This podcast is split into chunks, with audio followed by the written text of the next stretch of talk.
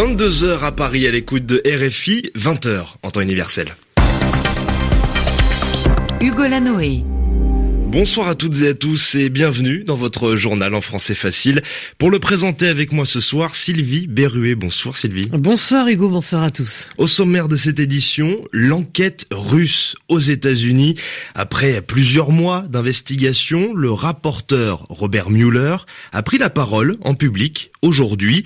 Il n'innocente pas Donald Trump et démissionne dans la foulée. Les détails de sa déclaration sont à suivre dans un instant.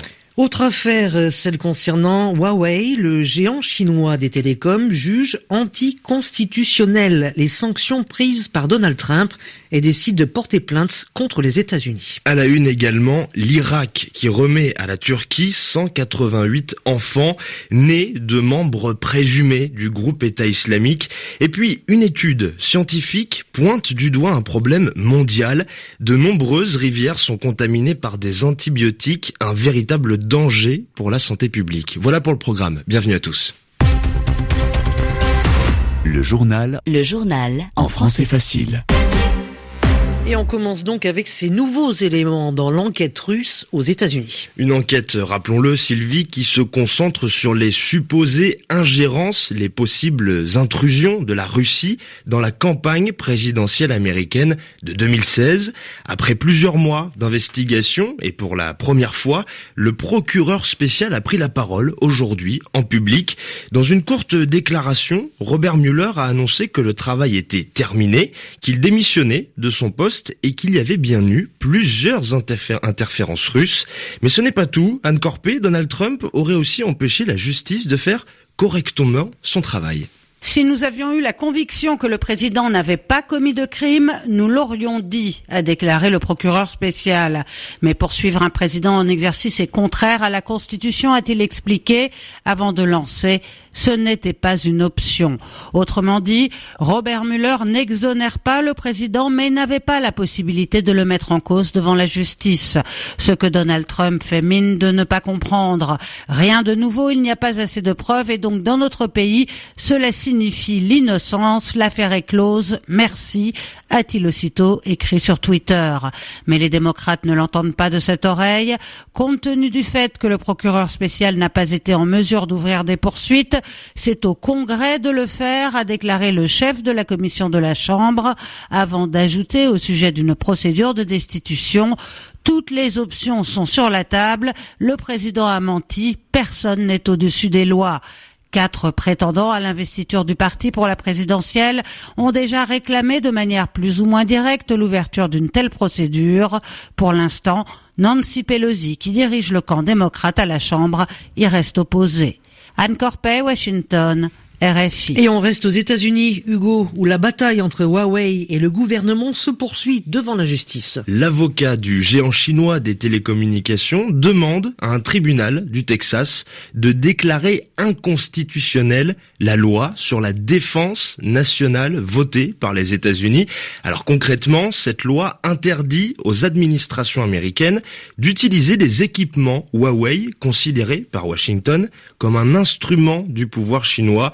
La réponse de Pékin ne s'est donc pas fait attendre. Stéphane Lagarde est dans la capitale chinoise pour RFI. C'est une action jamais vue dans l'histoire qu'entend dénoncer le responsable juridique de Huawei. Pour la première fois, des politiciens américains utilisent la force de toute une nation pour s'en prendre à une société privée. A martelé ce matin Song Liuping devant la presse à Shenzhen, il n'y a pas de fumée sans feu et en l'occurrence sans arme à feu où sont les preuves que Huawei est une menace pour la sécurité a répété le conseiller juridique, dénonçant une nouvelle fois un dangereux précédent. Aujourd'hui, ce sont les télécoms et Huawei. Demain, cela pourrait être votre secteur, votre entreprise, vos consommateurs, ajoute ce dernier en regardant les caméras droit dans les objectifs. Avec ce référé, le géant des télécoms chinois entend accélérer la décision de la justice américaine car il en va de la survie du groupe. Ce week-end encore, Zheng Zhengfei, le fondateur du leader incontesté de la 5G, décrivait, je cite, comme une grosse blague la proposition de Donald Trump d'inclure Huawei dans les négociations commerciales.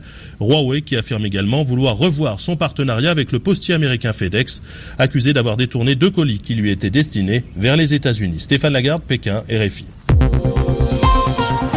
À l'écoute euh, du journal en français facile sur RFI, les 23h05 à Damas, la France doit cesser les traitements inhumains subis par les enfants de djihadistes dans les camps de réfugiés en Syrie. C'est une demande formulée aujourd'hui par le défenseur des droits.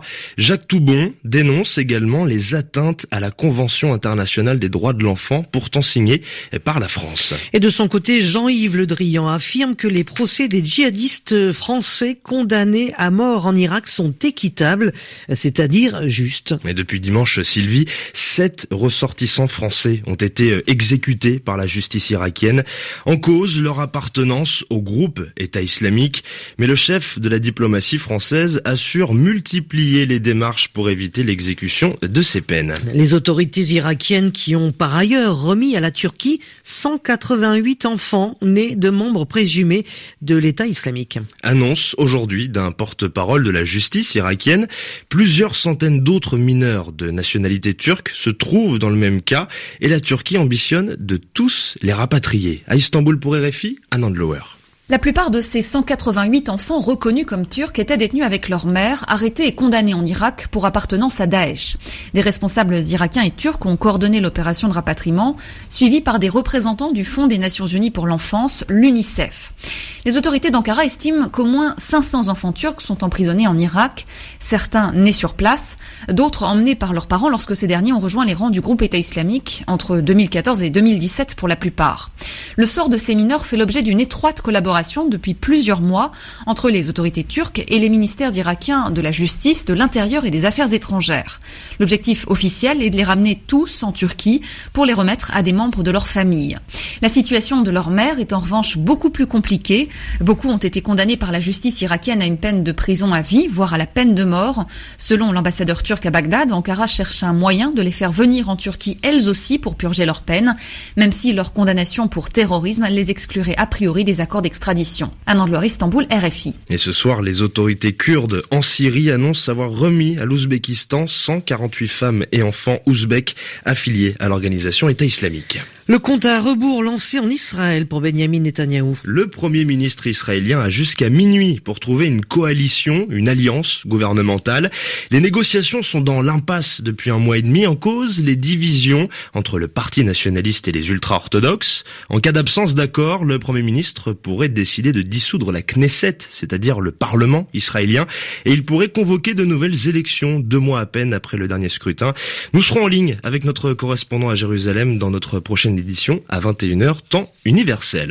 Dans l'actualité euh, encore, euh, c'est l'information de ces dernières heures, le rapatriement de la dépouille mortelle d'Étienne Tshisekedi est retardé. C'est une annonce du ministre belge des Affaires étrangères, initialement attendue ce jeudi à Kinshasa, en partance d'un aéroport militaire près de Bruxelles. Eh bien, le corps de l'ex-premier ministre et opposant historique de la République démocratique du Congo n'arrivera finalement pas en temps et en heure. Le, la diplomatie belge avance des raisons logistiques. Et on parle environnement à présent avec cette vaste étude qui pointe du doigt un problème mondial. Selon deux chercheurs britanniques, de nombreuses rivières dans le monde présenteraient des concentrations d'antibiotiques anormalement élevées.